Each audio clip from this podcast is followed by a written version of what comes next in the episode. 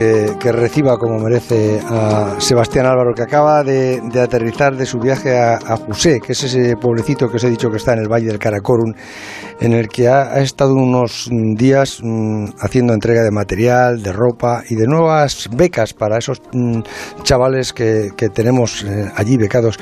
¿Cuántos críos mm, tenemos allí ya escolarizados? Muchos. Buenas noches. Muy buenas. Y tenemos escolarizados aproximadamente ahora mismo casi prácticamente la totalidad de niños y niñas, en torno al 93-94% de la población, algo que en Pakistán es realmente insólito y en las aldeas del norte de Pakistán, pues... ¿Hay, pues, hay analfabetismo, ¿hay analfabetismo o no? Mucho. ¿Sí? Mucho. De hecho, eh, veníamos en los últimos días, estuvimos hablando con, con, uno de los maestros desde el principio. Cuando empezamos el proyecto, hace 19 años, aunque realmente empezamos a trabajar hace 18, porque un año lo estuvimos trabajando nada más que en qué íbamos a hacer.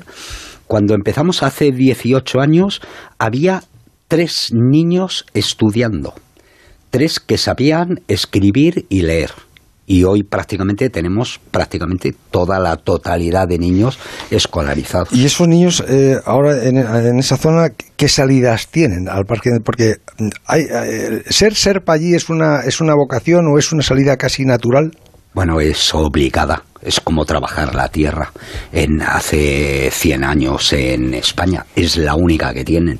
Si no estudian, están eh, obligados a repetir la vida que llevaron sus padres, sus hermanos, que es en invierno nada porque el frío bloquea prácticamente la, aldea y la hace imposible, es intratable, es, es el, frío allí es inhumano. ¿Hay luz ya en Juseo todavía no? Hay luz, pero muy poquita, estamos también trabajando en eso, pero, pero es muy difícil porque todo se pone cuesta arriba, porque este verano, por ejemplo, con, seguramente eh, como ha hecho más calor que nunca por aquello del cambio climático y demás, pues se lleva parte de las presas, los ríos rompen las carreteras y es, es una especie como el día de la marmota de vuelta a empezar, ¿no?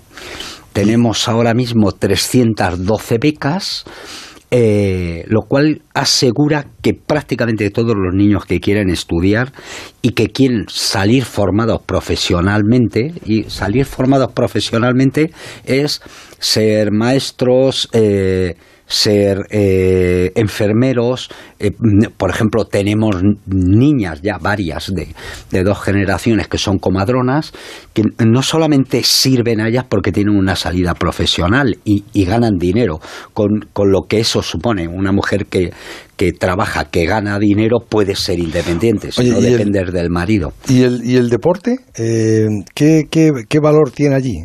O sea, por ejemplo, el, el, el fútbol llega ¿Es el deporte, el, fútbol es, lo que más le llama la atención allí en, el deporte o hay otros deportes que... en las aldeas de, arriba el deporte, el deporte se utiliza poco. Primero porque apenas hay lugares para practicarlo, pero luego sobre todo por el terreno que es muy abrupto. Mm.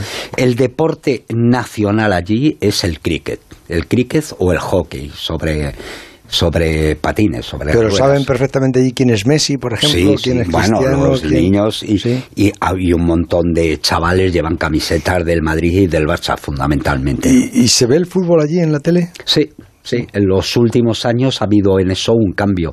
El, de hecho, yo creo que hasta hace 20 años o cosas así no había prácticamente televisión, con lo cual no se veía nada. Pero desde que ha entrado la televisión, la televisión ha cambiado todo eso. Déjame que te felicite por ese, ese premio que, te han dado. ¿Cuál es? ¿Cuál es este, este premio que será ya el 778 que te dan? No, no sé cuál es. Eh, me siento muy honrado y esto me lo dijo mi madre desde pequeño, cuando te dan un premio hay que agradecerlo lo primero. Es el premio Delfos a nivel nacional por los valores humanos a, a lo largo de su trayectoria deportiva.